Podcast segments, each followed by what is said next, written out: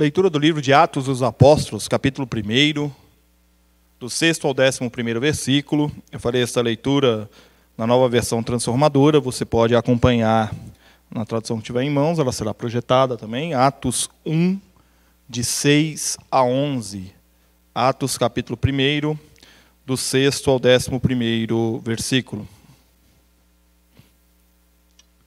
Então, os que estavam com Jesus lhe perguntaram: Senhor, será esse o momento em que restaurará o reino a Israel? Ele respondeu: O Pai já determinou o tempo e a ocasião para que isso aconteça, e não cabe a vocês saber. Vocês receberão poder quando o Espírito Santo descer sobre vocês e serão minhas testemunhas em toda parte, em Jerusalém, em toda a Judéia, em Samaria e nos lugares mais distantes da terra. Depois de ter dito isso, foi elevado numa nuvem e os discípulos não conseguiram mais vê-lo.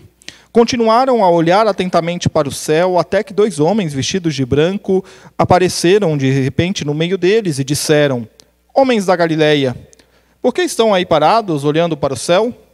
Esse Jesus, que foi elevado do meio de vocês ao céu, voltará do mesmo modo como o viram subir. Nós estamos dando continuidade hoje à série de mensagens que todo ano nós fazemos o mês de aniversário da nossa igreja, a série Unindo Vidas. E todo ano nós revisitamos os fundamentos da nossa fé. O lema da nossa igreja, Unindo Vidas, é, em última análise, a nossa missão. Nós somos chamados para o ministério da reconciliação, como bem lembrou o reverendo Jonas hoje pela manhã, de reunirmos, de reconciliar uns com os outros e todos nós reconciliados com Deus. Falamos na primeira mensagem sobre sermos bem fundamentados. Falamos na segunda mensagem, na segunda mensagem sobre é, consolidarmos o nosso crescimento, os nossos fundamentos, perdão, erguendo os olhos, agindo com propósito, estando prontos para acolher aquilo que Deus tem para nós, tornando parte de nós mesmos os fundamentos e os passos que nós damos, demos até agora, e hoje nós vamos falar sobre o que é o crescimento da igreja. O texto que nós lemos, o texto de Atos dos Apóstolos, foi escrito provavelmente entre o ano 62 e 64 depois de Cristo. Lucas é o autor, é, é apontado como autor da obra, e a obra é uma continuação do Evangelho. Então, o Evangelho de Lucas é o volume 1 e Atos é o volume 2. Né? E ele pode ser lido, o livro de Atos dos Apóstolos pode ser lido de duas formas. Você pode ler o livro de Atos dos Apóstolos com base no, nos locais, nos espaços geográficos, Jerusalém, Judéia, Samaria, confins da terra. Então, os discípulos iniciam sua atividade em Jerusalém, aí eles se espalham pela Judéia, vão até Samaria e depois os confins da terra. Ou você pode ler o texto de Atos dos Apóstolos com base em seus personagens de destaque. E são dois os personagens de destaque de Atos dos Apóstolos. No início do livro, o apóstolo Pedro. E no restante do livro, o apóstolo Paulo. O nosso texto está no início desse livro. Antes dele, nós temos lá o prólogo, a abertura do livro, já com a promessa do Espírito Santo. E logo após a ascensão de Jesus, nós temos o primeiro ato da igreja, que é um ato institucional, que é eleger um novo apóstolo.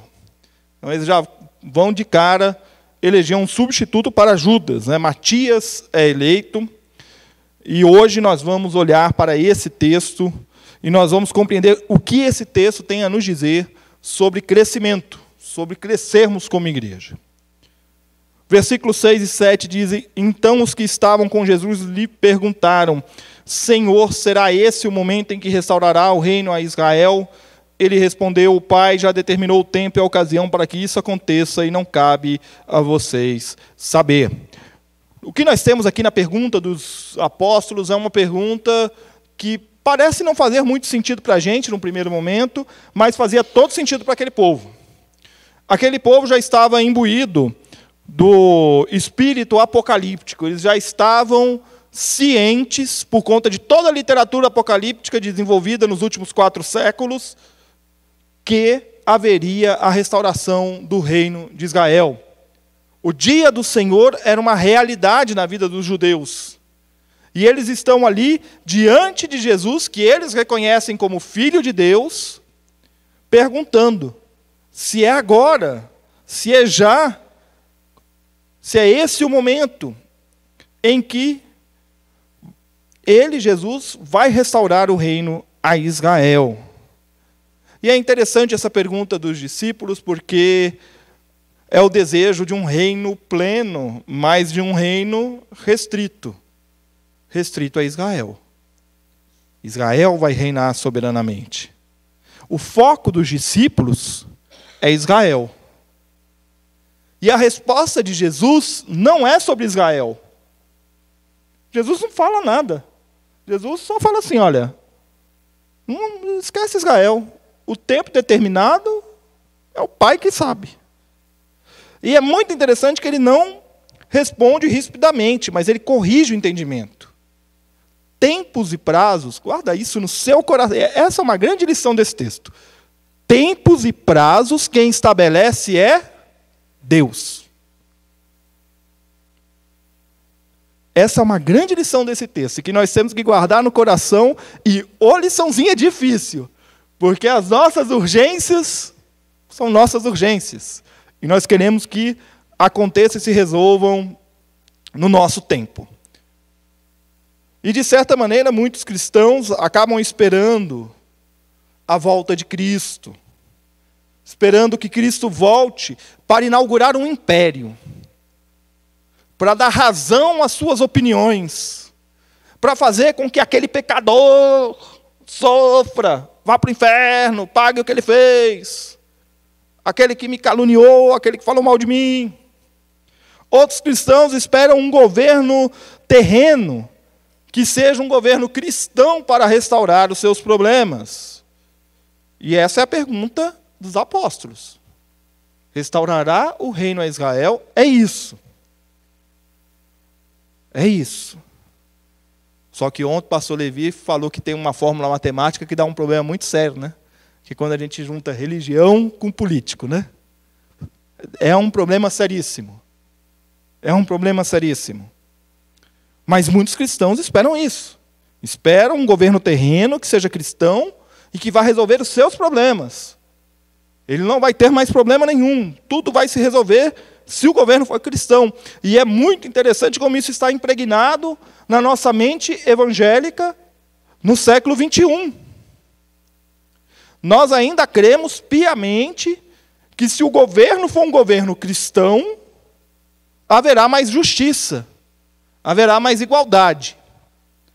E eu não quero frustrar ninguém, mas os governos cristãos, via de regra, são repletos de corrupção. Repletos de corrupção. E não é privilégio só de brasileiro, não. Uma década e meia atrás, mais ou menos, Coreia do Sul elegeu seu primeiro presidente evangélico. E teve o seu maior escândalo de corrupção da história. Pode pesquisar aí, você vai encontrar. Não é privilégio brasileiro. Agora, a pergunta que os discípulos fazem estava focada na solução de problemas. Restaurar o reino a Israel, para eles, seria uma maravilha. Porque, em certa medida, tira o Império Romano, tiram os invasores, Israel volta a ser soberano, estaremos todos felizes, como os nossos antepassados foram. Mas Jesus não foca a sua resposta em solução de problemas, ele aponta para o que precisa ser feito. O foco de nossas vidas não pode ser o futuro, do qual nós não sabemos, mas sim o presente, que está diante de nós. O reino de Deus se vive hoje, se vive já. E uma vida cheia de problemas, e eu acho que não tem muita gente que tem muito problema na vida, né? Às vezes a gente tem muito, às vezes a gente tem pouco. Às vezes a gente olha para o nosso problema e acha ele maior, aí você encontra uma pessoa e fala assim, meu problema não é nada perto desse. Né? Esse aqui está com mais problema do que o meu. Mas uma vida cheia de problemas, ela precisa ser vivida com foco no reino de Deus. E o reino de Deus não é uma realidade futura. Nós falamos mês passado, quando nós pregamos sobre eternidade, que o reino de Deus é uma realidade presente. A eternidade nós vivemos hoje. Nós não vamos viver a eternidade. Nós já vivemos hoje com Cristo. Vivemos nos valores deste reino, na verdade deste reino. E vivemos principalmente no poder deste reino. Versículo 8 e 9 diz: Vocês receberão poder quando o Espírito Santo descer sobre vocês, e serão minhas testemunhas em toda parte, em Jerusalém, em toda a Judéia, em Samaria e nos lugares mais distantes da terra. Aqui a gente não precisa de muito para entender esse texto. Vocês receberão poder. Que poder é esse? Do Espírito Santo, que é quando o Espírito Santo vai descer. Mas é poder para quê? Para testemunhar. E vocês serão minha, minhas testemunhas. O poder ele é dado com Deus, com, fi, com um fim determinado. Ser testemunha. E aí, Jesus cita quatro lugares Jerusalém, Judéia, Samaria e os lugares mais distantes. Ele cita esses lugares por um motivo didático muito simples. Jerusalém é onde eu estou. É aqui. É a minha casa, é a minha família, é a minha cidade, é o meu bairro, é onde eu vivo, é por onde eu caminho. A Judéia é ao meu lado. São as pessoas ao meu redor, as pessoas com quem eu convivo, com todo mundo. Judeia. Samaria é quem eu não gosto. É quem eu não gosto. Eu não gosto do samaritano. O judeu não gosta do samaritano. Não gosta. Então, Samaria é quem eu não gosto. É aquele que, por tradição, eu aprendi a não gostar. Eu não sei nem por que, que eu não gosto. Mas meu pai não gostava, meu avô, meu avô não gostava, o pai do meu avô não gostava, o avô do meu avô não gostava. Então a gente também não gosta. É quem eu não gosto. Aquela pessoa que eu não gosto de conviver com ela. Samaria. E os lugares mais distantes, não precisa de explicação, né? É longe. É em todo lugar. É em todo lugar. Muito se faz e se vive nos dias de hoje dizendo ser o poder do Espírito, quando na verdade é fruto de outro tipo de poder poder do dinheiro, poder do status, enfim, qualquer outro tipo. O poder dado pelo Espírito Santo nos conduz ao testemunho. E o testemunho é a expressão do que Deus fez e faz na nossa vida. Nada além disso. Eu não preciso de um fato, de um evento mirabolante, algo espetacular, para testemunhar do que Deus faz na minha vida. Eu não preciso que aconteça um daqueles milagres televisivos, cinematográficos, para testemunhar do que Deus faz na minha vida.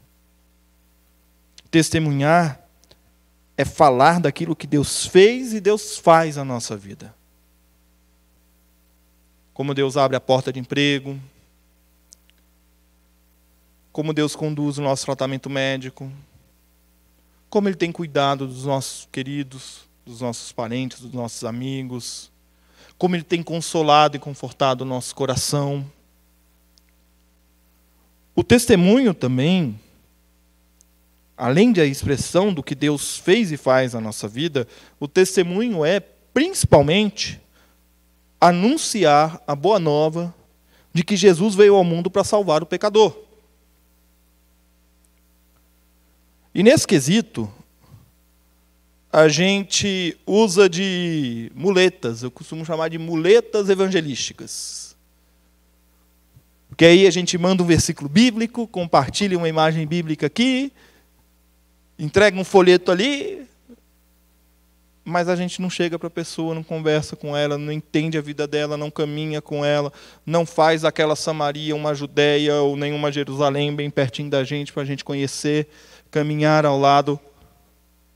estar junto, para ir virar para essa pessoa e falar assim: então, sabe isso tudo que você está vivendo aí? Existe uma boa notícia desse monte de problema que você está enfrentando. A boa notícia é que Jesus veio ao mundo, morreu no meu e no seu lugar, para nos dar a vida eterna, para nos livrar nos livrar das garras do pecado. O apóstolo Paulo, escrevendo aos Coríntios, ele diz que tudo me é lícito, mas em tudo me convém. Tudo me é lícito, mas eu não me deixarei dominar por todas essas coisas. Ou seja, eu não vou deixar que nada me torne escravo porque eu já tenho um Senhor. E o Senhor a quem eu sirvo não é um Senhor maldoso, não é um autocrata, não é um autoritário, não é uma pessoa que é, me oprime, muito pelo contrário. Ele é o Rei de amor. E por ser o Rei de amor, com ele caminham a justiça, a liberdade, a misericórdia, com ele caminha o perdão. Ele é a própria vida. E aí o testemunho é, além de você expressar o que Deus faz na sua vida, além de você dizer a boa nova de que Jesus veio ao mundo para salvar o pecador, é você anunciar que existe vida para quem está cercado de situações de morte. E nós estamos cercados de situação de morte por todos os lados. Não apenas a morte física, mas principalmente a morte dos relacionamentos, a morte das amizades, dos casamentos, das relações entre pais e filhos, avós e netos. E esse testemunho ele é dado pelo poder do Espírito Santo. E ele deve ser dado em nossa Jerusalém, aos que são próximos de nós, em nossa Judéia, aos que estão ao nosso redor, em nossa Samaria, ou seja, aquelas pessoas que a gente não gosta delas. Você não gosta daquela pessoa, você não vai com a cara dela. Como a gente é crente, a gente não vai falar que nosso santo não bateu com dele, né? Mas é a expressão popular, né? É a expressão popular. Nós não gostamos. Aquela pessoa me persegue no trabalho, aquela pessoa me persegue na família. Uai, é para ela que você tem que falar do amor de Deus. É com ela. E em toda parte, em todo momento. A ferramenta de trabalho do cristão é o testemunho. Essa é a nossa ferramenta de trabalho. É o testemunho. A proclamação do evangelho, ela se dá por meio da pregação da palavra no culto? Sim. É uma das formas que nós temos de testemunhar de Deus para as pessoas. O culto é público. A igreja não é fechada, não é uma reunião secreta, as portas são abertas.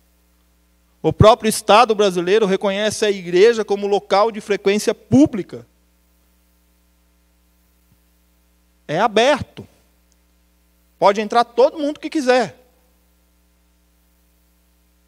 Então, pregar o Evangelho aqui no púlpito é uma das maneiras. O nosso culto é uma forma de testemunhar do amor de Deus. Só que o nosso testemunho diário, em qualquer situação, em todo lugar, é a nossa ferramenta principal na proclamação do Evangelho. E esse testemunho não está desvinculado do fato de que ele veio e ele voltará. Depois de ter dito isso, foi elevado numa nuvem e os discípulos não conseguiram mais vê-lo. Continuaram a olhar atentamente para o céu até que dois homens vestidos de branco apareceram de repente no meio deles e disseram: homens da Galileia, porque estão aí parados olhando para o céu. Esse Jesus que foi elevado do meio de vocês ao céu, voltará do mesmo modo que o viram subir.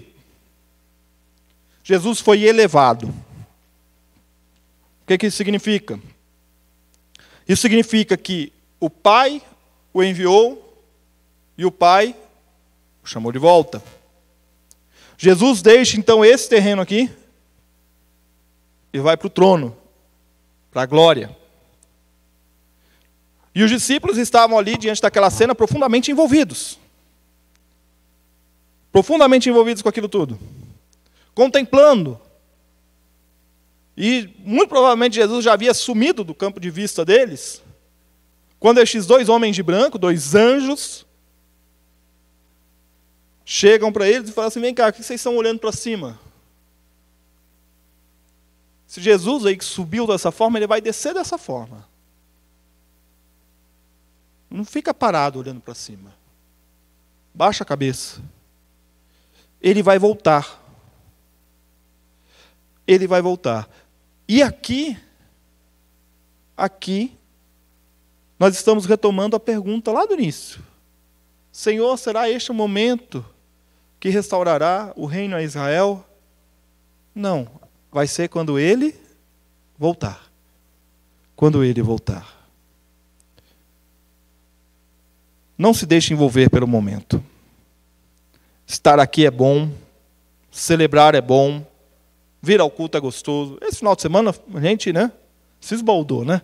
Teve culto ontem, teve culto de manhã, agora à noite, uma bênção, palavras edificantes. Fomos abençoados, louvores edificantes, hinos edificantes, participação dos adolescentes, das crianças, o coral ontem foi maravilhoso, foi um culto muito agradável. Saímos daqui cheios do Espírito Santo, cheios de vontade de testemunhar do amor de Deus, mas não se deixe envolver pelo momento. Estar aqui é bom, celebrar é bom, mas nós fomos chamados para testemunhar. E o nosso testemunho vai produzir frutos. E nós vamos conduzir essas pessoas para a comunidade de fé. Eu acho muito. Muito. Eu não gosto muito quando a pessoa fala assim.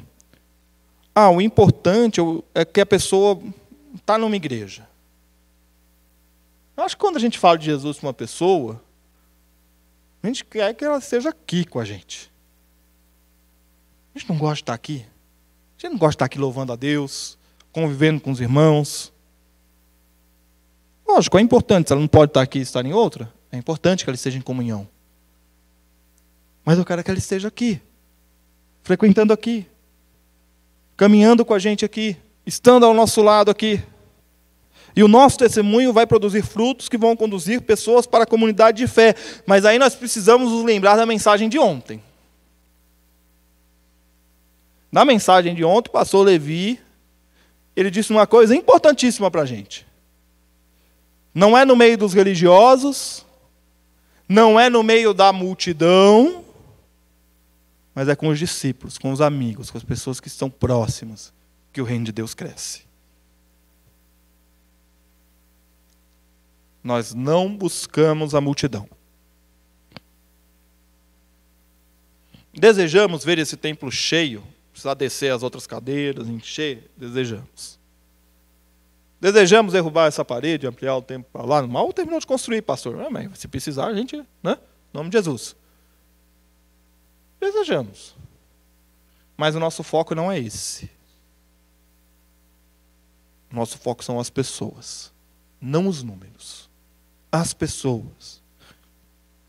E nesse sentido, nós não devemos ficar parados com os olhos para o céu, esperando uma intervenção espetacular de Deus, que vai trazer pessoas para dentro da igreja e encher esse templo. Nós precisamos olhar ao nosso redor e ver que há muito a ser feito até o dia em que ele voltará do mesmo modo como viram subir. Que dia é esse, pastor? Não sei. É Deus quem sabe. E isso nos dá o nosso senso de urgência. Porque, como eu não sei nem o dia nem a hora, como o trabalho não tem prazo de entrega, o prazo está dado, é hoje. É já. É agora. O testemunho é para hoje. Falar que Cristo veio para salvar o pecador é para hoje. Falar do poder libertador em Cristo Jesus e pelo sangue do Cordeiro nós fomos livres é hoje. E quando nós focamos nossa ação no hoje, nas pessoas ao nosso redor, na urgência de falar de Cristo, nós estamos vivendo com fidelidade o envio que Cristo deu a cada um de nós. Eu quero concluir convidando você a crescer. Crescer em sua vida com Cristo.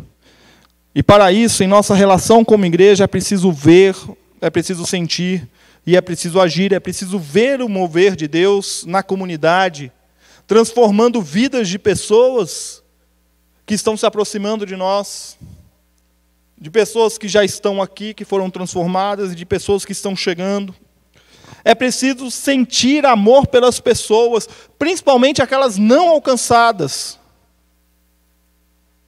e ter como firme propósito no coração a vida daquela pessoa.